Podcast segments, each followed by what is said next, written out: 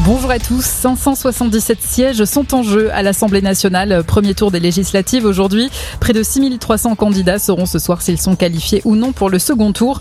Les bureaux ferment dans deux heures dans la plupart des communes, à 20 heures dans les grandes villes. Le taux de participation était de 18,43% à midi, en baisse de 0,8 points par rapport à 2017.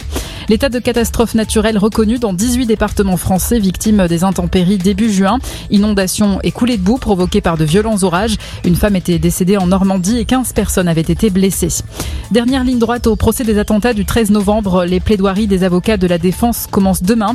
Le parquet national antiterroriste a demandé la réclusion criminelle à perpétuité incompressible pour Salah Abdeslam, dernier membre encore en vie des commandos du 13 novembre.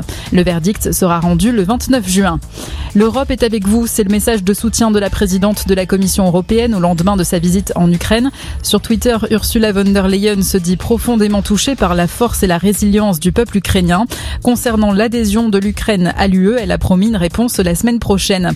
Et puis en Russie, les anciens restaurants McDonald's rebaptisés.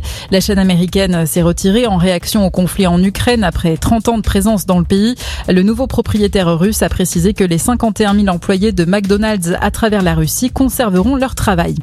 À partir d'aujourd'hui, plus besoin de tests Covid avant de prendre l'avion pour les États-Unis.